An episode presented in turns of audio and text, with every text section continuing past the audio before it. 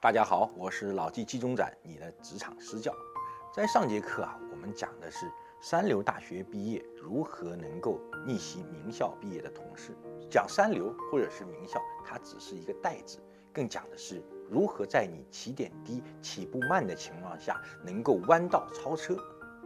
我身边有很多这样的例子啊，他们能在三年、五年、八年的时间，能够笑傲职场，有一个很好的一个位置。是因为他们都遵循了一个法则，也就是说，不去找差距，而是找差异。怎么理解呢？也就是说，不要再去耗时耗力去补你的短板了，而要发挥你的优势，去让你的长板变得更长。这是一个挺有意思的一个现象。而就因为这个法则，他们真的实现了弯道超车，真正做到了一个人生赢家的这么一。那今天呢，我讲的这一节课是讲如何去应对你身边的奇葩的同事和领导。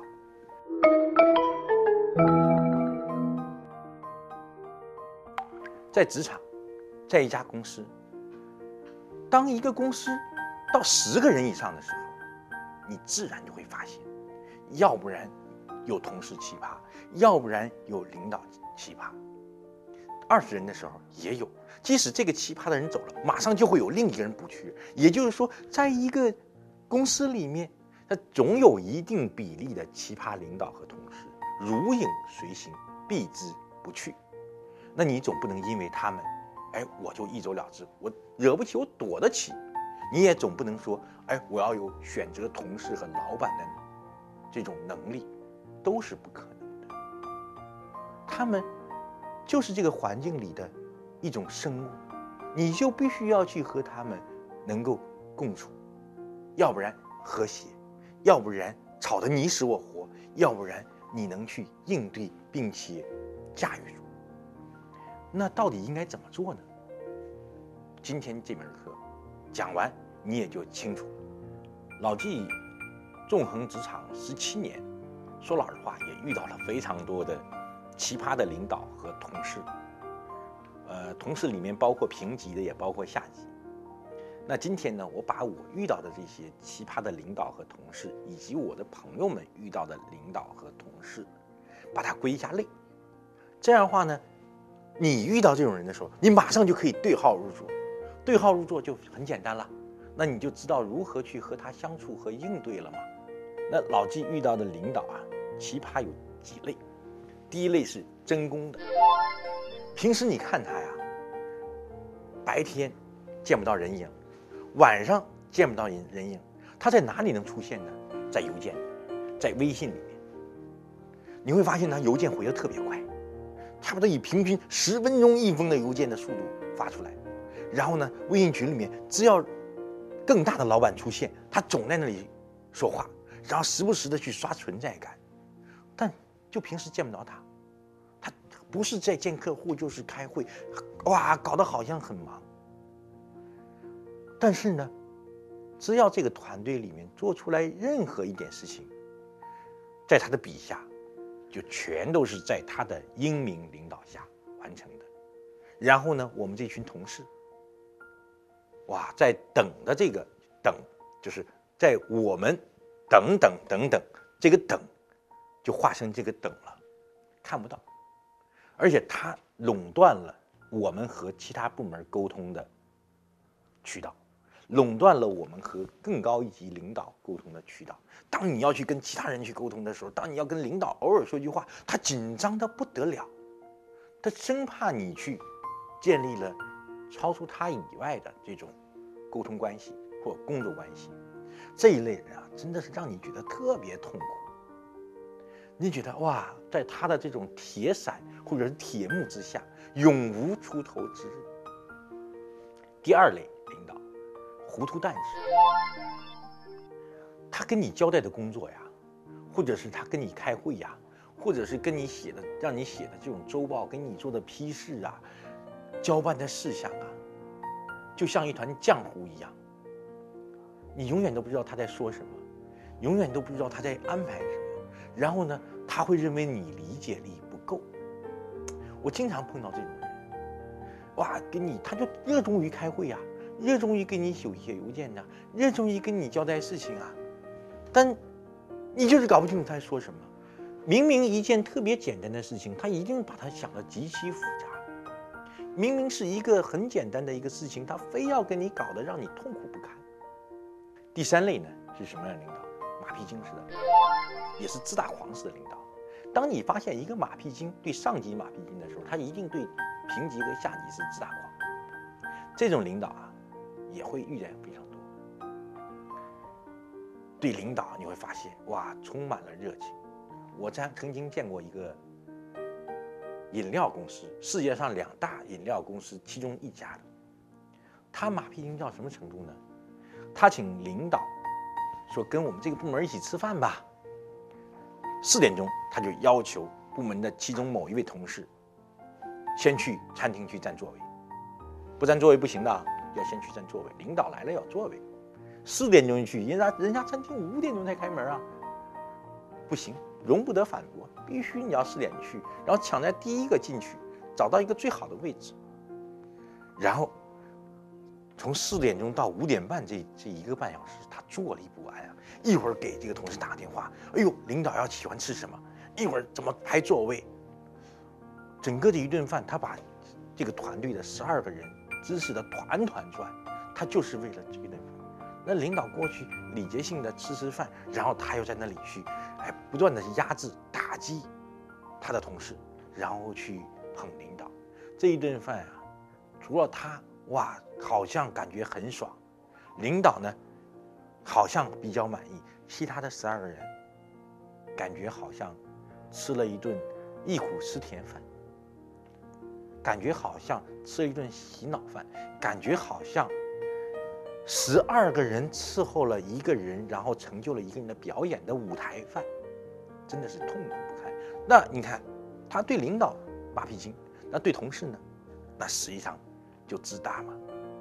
常常以长者的身份，以前辈的姿态去教育人家，而且不允许有任何反应，很痛。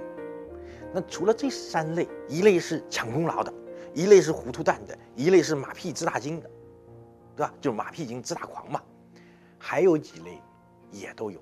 也就是说，哇，喜欢白天躲起来，晚上找你开会；喜欢周末拉你加班儿，喜欢跟你谈私事儿，喜欢跟你去讲成功经验，喜欢跟你去讲这个那个，哇，真的是你会发现苦不堪言呀。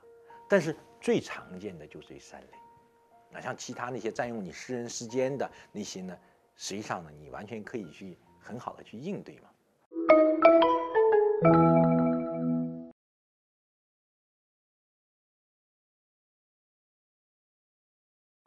那面对这三类领导啊，我一般啊都是怎么样处理呢？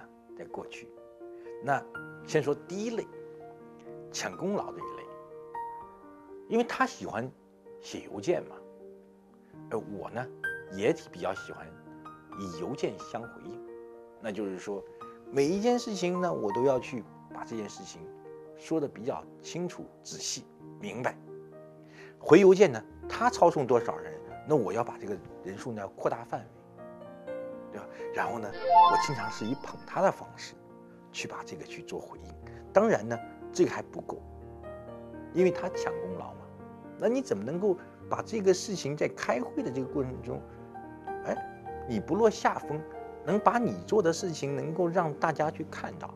这个时候呢，你不能仅仅去忍让，或者是说直接就冒出来，那也都不合理，不合情。你要多用春秋笔法。那这个话题啊，挺有趣的。但我现在看啊，时间。不够用，不一定全都仔细讲完。大家到青社群里面去问我，怎么去应对这种抢功劳的领导？这种领导啊，比较清晰，而且段位太低，你完全是可以秒杀他的。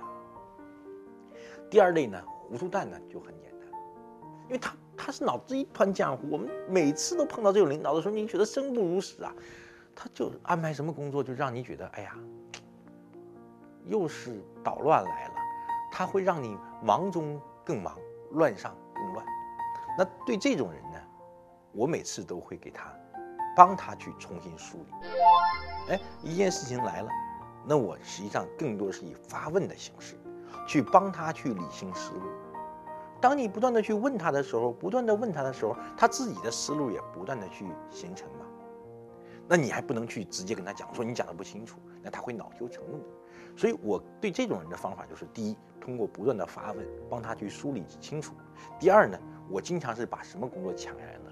我说开完会以后，我说这样吧，我来写个会议纪要，或者我来出一个计划表。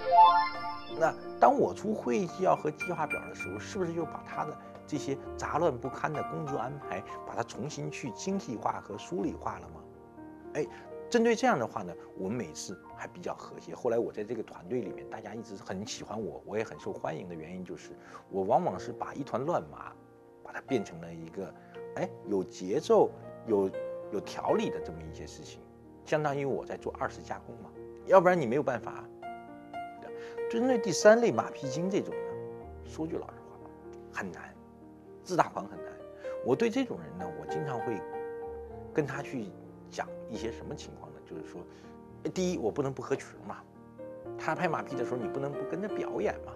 你不跟着表演也不行。那他自大的时候呢，你不能不陶醉，你不陶醉也不行呀。就像我们经常跟领导一起出去唱歌的时候，即使他唱的再难听，你也要拿着荧光棒在那里晃来晃去啊，对不对？那这是没有办法的嘛。但是你怎么能去应对他呢？我给你提一个招儿啊，非常简单，就是和他公事公办。和他公事公办就是什么呢？只保持在工作层面上的关系，而不要跟他谈和工作任何无关的事情，也不要去跟他建立私人关系。我有一个朋友，当时他的领导就是属于这种状态，那我就给他提了这么一招嘛，就是保持一定的界限。当你保持一定界限的时候，他真的影响不到你了。最怕就是说，哎，你又想保持界限，又想跟他黏黏糊糊，这就是麻烦。你看，我们刚才讲的抢功劳、糊涂蛋、马屁精，那抢功劳，那你就要用吹牛笔法，把你的工作虽然是在他的移民领导下，但是你也做了一点工作，把这要体现出来，对吧？你要不体现，你就经常会觉得什么呢？吃哑巴亏，自己有点难受。那对糊涂蛋呢，你就帮他补位，去帮助他去把这些一团乱麻清晰化、结构化、条理化。那针对马屁精呢，你就要有界限感；针对这些自大狂，你要有界限感，和他保持一个等距离的一个关系，只有公事，或者说公事公办。那针对这三类人啊，如果你按照这个逻辑去做，就没什么问题了。那还有呢？比如说，像一些在团队里面，领导特别喜欢跟你去说晚上一起吃个饭啊，你不参加就是没有团队精神啊。周末大家聚个会啊。说老实话，你只有在团队里面做出什么样的工作，才能去抵御呢？也就是说，你要做一个冰山冷美人。当然，遇见所有的奇葩领导，如何应对的前提条件还是你的业绩足够好。当然，这里面还有一些问题啊，就是我没有这里面今天没有讲到什么呢？也就是说，办公室政治，在任何一个公司啊，只要有人的地方都会有政治。有些是啊，他是我上一份工作的同事，他是我的老乡、同学、朋友，他是我部门的同事，他肯定会遇到这种问题，在一个公司里面嘛。那我今天再加一个甜点，在办公室有政治的情况下怎么办？尤其是比如说神仙打打架，凡人遭殃，两个领导的时候怎么办？那我一般的。态度就是什么呢？坚决不站队，因为你不站队，你占的便宜就越多。因为你站队只有百分之五十几率嘛，不站队也许是零，也许是八十，对吧？经常会遇到这种情况，对吧？虽然说看起来好像有事情没人保你，但是至少你不会成为牺牲品嘛。我一直都是逍遥派，所以一直都是妥协的产物，然后升得越来越快。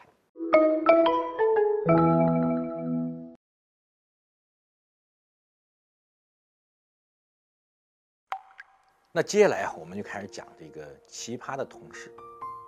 奇葩同事啊，我后来总结我的经验，以及我一些朋友的经验，我发现啊，就这三种。第一种呢，就是斤斤计较型，整天计较，哎呀，你为什么工作量比他小，加班比他少，拿的比他多，领导对对你更好一点，这一类啊，就跟你小学时候的同桌同学整天说，哎呀，你的胳膊又过界了，你又用我洗这个橡皮了，或者是你大学宿舍的同寝室的同学一样，就说，哎呀，你又多用我洗衣粉了，你又坐我床上了，又怎么怎么着，你又没打扫卫生了，很烦。那面对这样的同事，你说你怎么办呢？你无论做到什么程度，他都是不满意。第二类呢是什么同事？是八卦的，他是善使八卦掌的五郎八卦棍，这公司里面什么事儿他都知道。哇，他是一个包打听，今天跟你神神秘秘的说，哎，你不知道那个谁谁谁怎么着，一会儿告诉你那个谁谁谁怎么着，你会发现很多关于你的秘密，实际上那是秘密吗？或者说？都你都不知道，这是居然是你的事儿，他能把你传的满天下，哇！这一类同事是很多的，他是这个茶水间的女王或者是男星，他也是比如说这些卫生间里面的一些小道消息集散地，他特别擅长去讲这些东西，经常你就觉得，哎呦，走走路过的时候看见他在这里跟别人窃窃私语，你后背有一一阵阵发凉。第三种呢？这种就是很麻烦的，他的具体表现是什么呢？整天去想跟着你，去鼓动你，去挑起你对老板的不满，对同事的不满，然后呢，他经常去给你打电话说，说咱俩搞定搞定谁吧，咱俩一起抵制他，最后让他干不下去，把他赶走。昨天晚上，我的一个朋友来找我，说老季，我最近遇到一个特别麻烦的人啊。这个人到公司里面，就和其他同事讲说：“我今年要逼走三个人。”哎，我说他为什么要逼走你呢？你们又没有什么业务关联。他说：“这个人就想当老大呀，就想当民间第一民间老大或地下组织第一名啊，地下老板。”前段时间，我的一个同事跟我别别扭扭，就因为他在讲说咱俩一起搞定他，结果搞得我很难受。哎，你看这三类人，就是第一类是，哇。是斤斤计较，第二类是包打听八卦掌，第三类是什么？是搅屎棍。每个人都可能会遇到这三种人。那你说遇到这三种人的时候会怎么办呢？我告诉你，对第一种斤斤计较型的，我一般的处理方式是什么？肯定不是睚眦必报啊，就是说，哎，他跟你斤斤计较，你算的比他还精，肯定不是。你要表现的比他更大气，不能跟他计较，因为计较到最后就变得什么呢？哎，我没有工作比你少，我拿的没有比你多，那争这个就没有意义了。这个时候你要跳脱一个更高的层级去看他，你要以一种怜悯之心去看他。前段时间有一个朋友遇到这样的人，问我怎么处理，我说你能不能去用怜悯之心，用同理心去同情一下他呢？他说老季，你就是鸡汤。不解决实际问题，当然，确实这是一个鸡汤，不解决实际问题。但是你要想，如果你用一种怜悯之心去看待他，你用一种包容之心看到他，你说你收获多还是他收获多呢？如果我们去看从职场的角度来讲，我们要往后走嘛，要看比谁走得远嘛，比谁走得高嘛。那你如果你整天跟他去缠斗，你哪有时间去做更多的事情呢？对不对？你是要做大事情的，你要是有大成就的，你怎么可能跟他去恋战呢？去让他把你的裤腿子拽住了，然后你就没有奔跑的动力呢？所以你对他可能会有更多的包容，可能会更好一点。哎，那你要大气一点对他，对吧？那就像我讲的，在之前几节课讲的，什么叫团队精神啊？就你俩抬水的时候，你把桶往自己这边拽一拽，这件事情就化解了，反而你会收获的更多。真的，信我。对第二种，包打听、八卦掌、五郎八卦棍这种同，你要切记一点：第一，不能去跟他同流合污。比如说，他跟你说：“哎，我说这是谁谁谁谁谁”，千万不能去跟他去想。你如果跟他掺和，这个事情就麻烦了。那最后就变成说啊，这是从你这里说出来的，等等等等，你会有无穷的后患。所以你不要去跟他那里去表示啊，真的呀，是吗？哦，原来是这样，这个人太可恨了，千万不要做任何评论，要保持冷静，冷静，冷静。那还有呢，也就是说，你一定他跟你去讲这个事情的时候，你要表现的极其不耐烦和不在意，根本不关心，Who care 啊，对吧？那还有。也就是说，当他跟你讲这个事情的时候，你最好是严词拒绝他。你要想，当一个公司里面有一个包打听，有一个这么一个人的话，如果所有人都拒绝他的话，他就没有土壤了嘛。但如果你拒绝了，至少你已经立于不败之地了。那第三种情况，也就搅屎棍这种嘛，很多人都是脑子糊涂，希望去啊火中取栗，跟他能够掺和一下，你会发现这种人死的会很惨的。对于他这种人来讲，你怎么处理啊？离他远点离他远点离他远点那就是这样。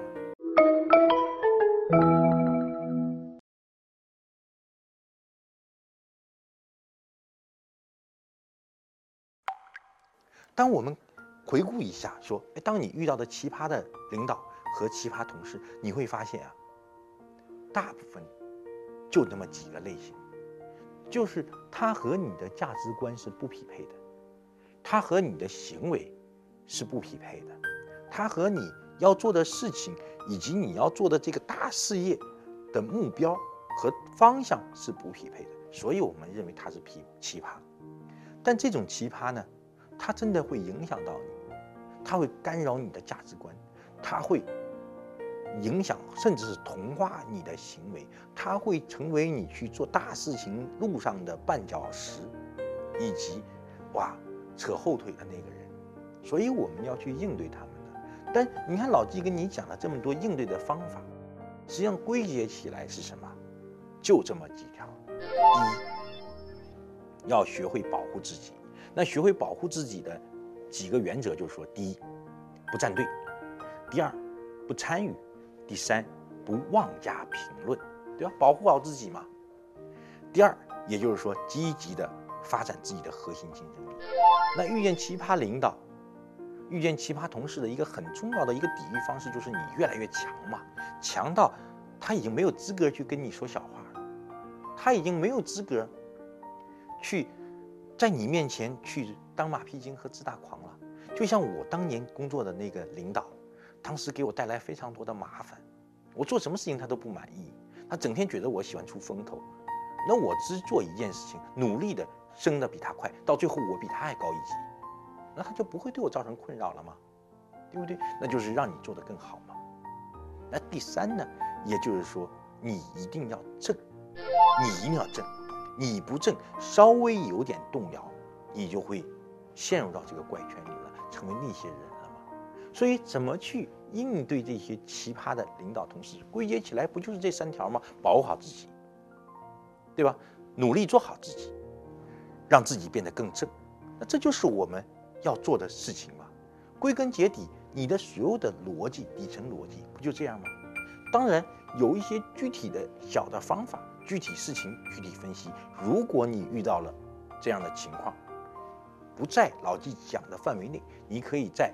维库的青社群里面去向我发问，我会给你更有实践指导性的具体招数。